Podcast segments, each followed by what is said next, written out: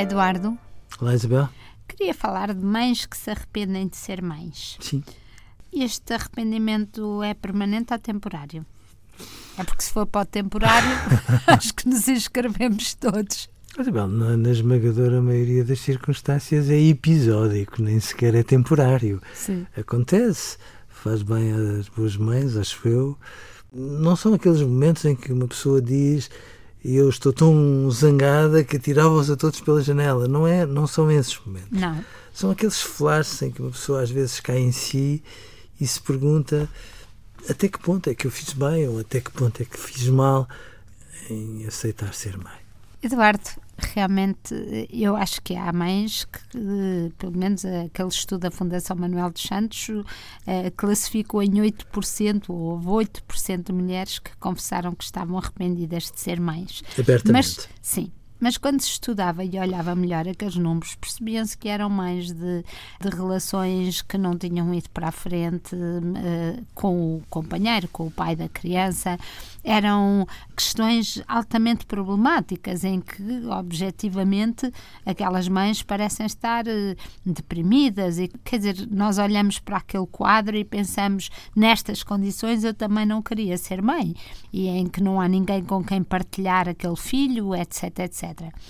Mas eu aceito que haja mães que mulheres que muitas vezes se forçam a si próprias a ser mães sem de facto o desejarem intrinsecamente e profundamente.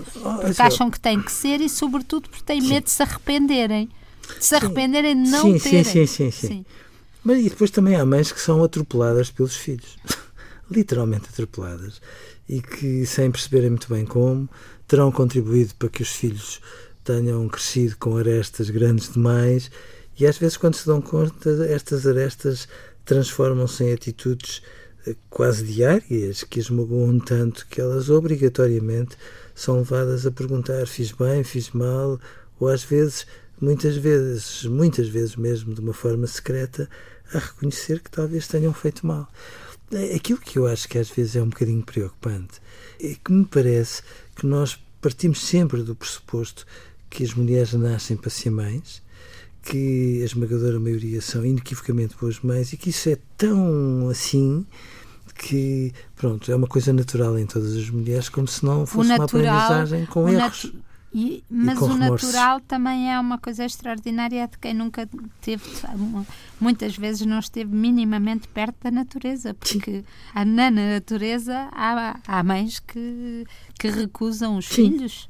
Sim. E portanto eu acho que é ótimo uma pessoa, acho mesmo que nós possamos assumir que o arrependimento é uma coisa que não é assim tão trágica e, e que vendo bem, vendo bem, na verdade, sem arrependimentos nunca há redenção. Palavra de honra que eu acho isso.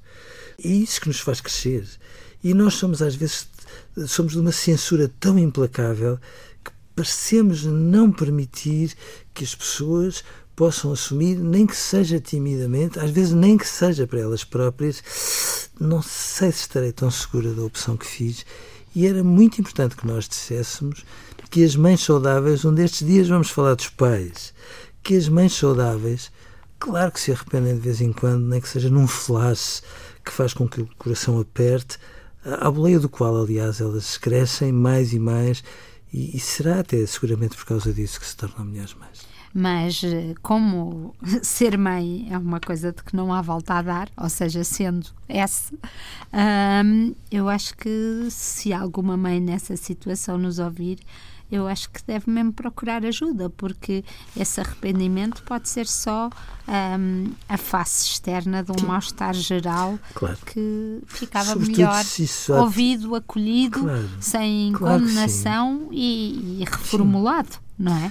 Mas, sobretudo se isso estiver a atormentar diariamente. Adeus, Eduardo. Adeus, Isabel.